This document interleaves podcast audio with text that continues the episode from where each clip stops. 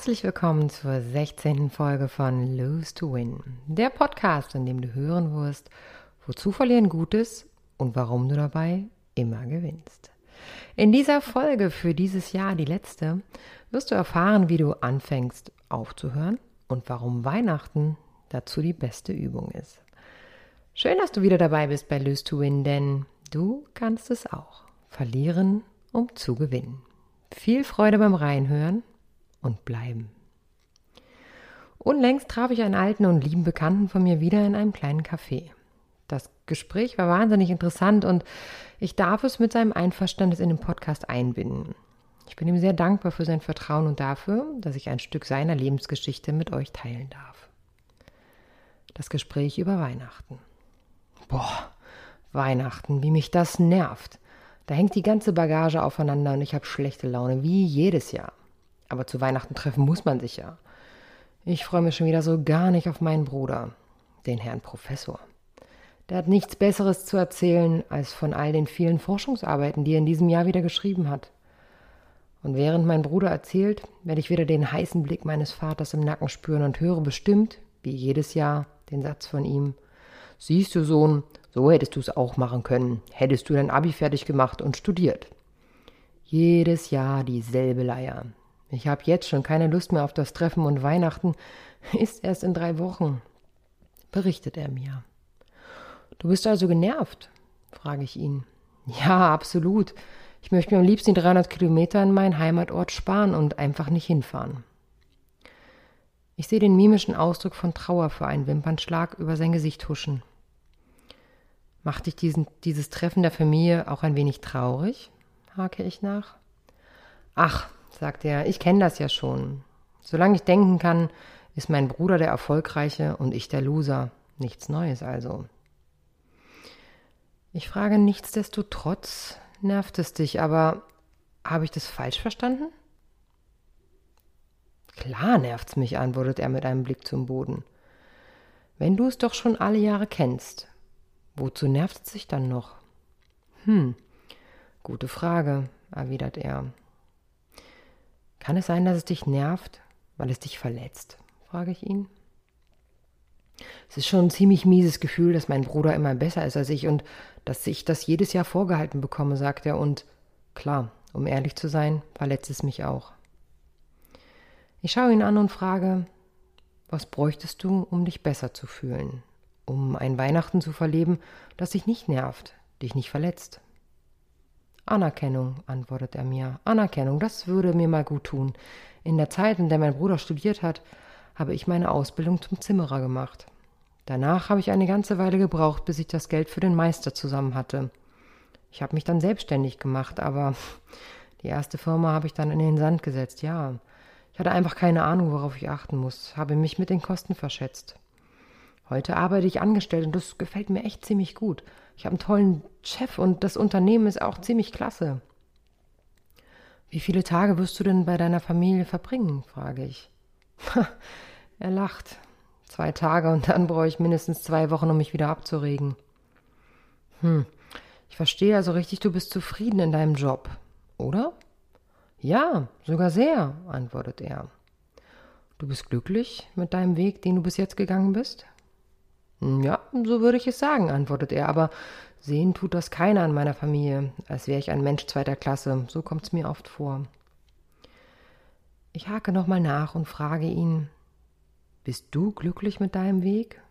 Hm, ja, das bin ich, sehr, antwortet er mir. Ist es dann wichtig, wie andere Menschen, insbesondere deine Familie, deinen Weg beurteilt? Hm, ja, mir ist es schon ziemlich wichtig, äh, dass ich gerade von meinen Eltern diese Anerkennung bekomme. Was wünschst du dir, was sie dir sagen, damit du diese Anerkennung von ihnen bekommen kannst? Na Mann, dass sie stolz sind auf mich, dass ich es auch gut gemacht habe, nicht nur mein Bruder. Das würde dir schon als Anerkennung reichen? Na, ich denke schon, sagt er. Bist du denn stolz auf dich? Er antwortet mit Ja. Hast du es gut gemacht? Ja, ich habe sogar meinen Meisterbrief mit Auszeichnung erhalten. Du bist also stolz auf dich. Ja? Ja, bin ich, ist seine Antwort. Musst du mehr wissen? frage ich. Er lächelt breit und sagt, im Grunde nicht. Ich würde mir wünschen, Sie könnten mich auch so anerkennen wie meinen Bruder, fügt er traurig hinzu. Hast du das deinen Eltern schon mal gesagt? Nein, das würde sicher nichts bringen, antwortet er. Du fährst also jedes Jahr mit einem grundsätzlich schlechten Gefühl nach Hause? Ja, so kann man das sagen. Hast du einen Tipp, wie ich anders oder besser damit umgehen kann? fragt er mich. Nun, ich kann nicht verändern, was du fühlst, jedoch kann ich dir vielleicht einen anderen Blick auf die Situation ermöglichen. Er stimmt zu. Du könntest es aus zwei Perspektiven beleuchten.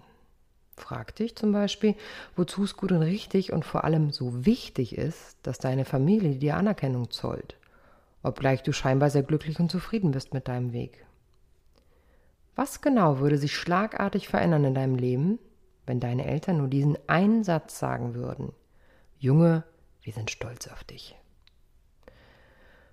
Mein Kumpel kommt ins Grübeln. Hm, ja, was eigentlich? Nun, ich würde mich wirklich besser fühlen, anerkannt und gesehen zu werden.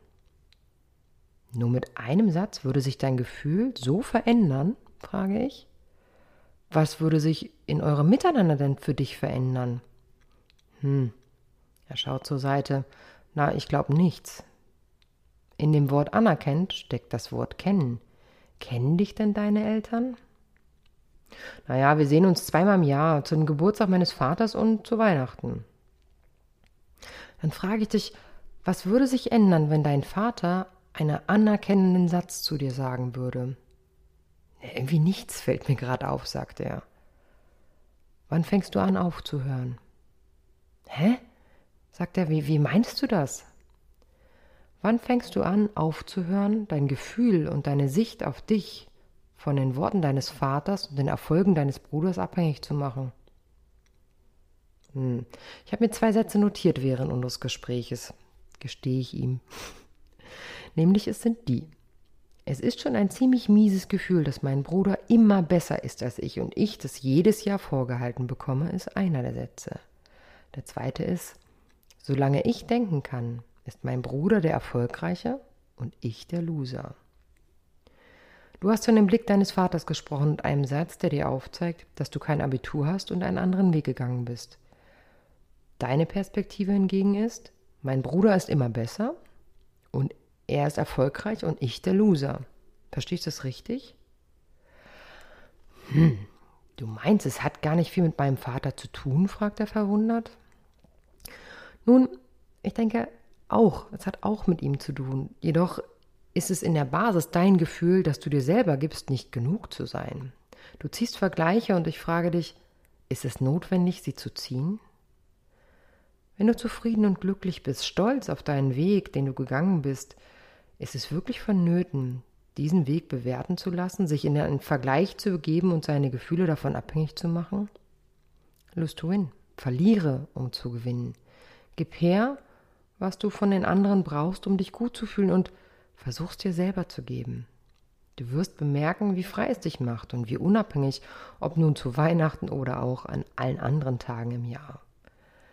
Gerade zu Weihnachten und gerade wenn es die Familie ist, die da bewertet und beurteilt. Manchmal vielleicht nur mit einem Blick oder mit Worten.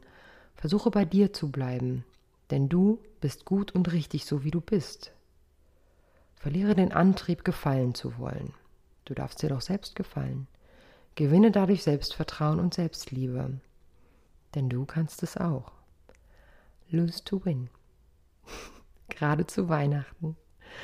Ihr Lieben, Vielen, vielen Dank wieder mal fürs Zuhören äh, bei diesem letzten Podcast für dieses Jahr und ähm, das kleine äh, Preisausschreiben vom letzten Mal äh, hat eine Gewinnerin äh, quasi hervorgebracht, die sich sehr, sehr, sehr über die eine Stunde Coaching gefreut hat und ähm, ja, das im nächsten Jahr in Anspruch nehmen wird. Ich habe mich auch gefreut darüber.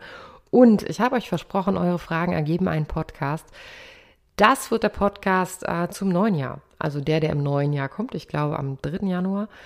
Ähm, ich habe einige E-Mails bekommen und es ist gar nicht so einfach, das alles in einen Podcast zusammenzuwürfeln, aber ich äh, werde mir die größtmöglichste Mühe geben. Und bis dahin wünsche ich euch ein tolles Weihnachtsfest, ähm, egal ob es ob ihr euch freut auf Weihnachten oder nicht. Ähm, genießt die Zeit, mal nicht zu arbeiten, für alle, die nicht arbeiten müssen. Ja, und ähm, kommt gut durch den Rest des Jahres und vor allen Dingen kommt gut ins neue Jahr. Ähm, ich freue mich auf ein neues Jahr mit euch und ähm, ja, ihr könnt mich auch nach wie vor kontaktieren über meine E-Mail-Adresse d.weber.hardlight-coaching.de. Äh, ich freue mich über jede E-Mail und natürlich könnt ihr auch äh, in den neuen Praxisräumen mit mir zusammen äh, euer ganz persönliches Coaching haben. Fragt einfach nach, sichert euch einen Termin und kommt gut ins neue Jahr, ihr Lieben. Bis dahin. Thank you.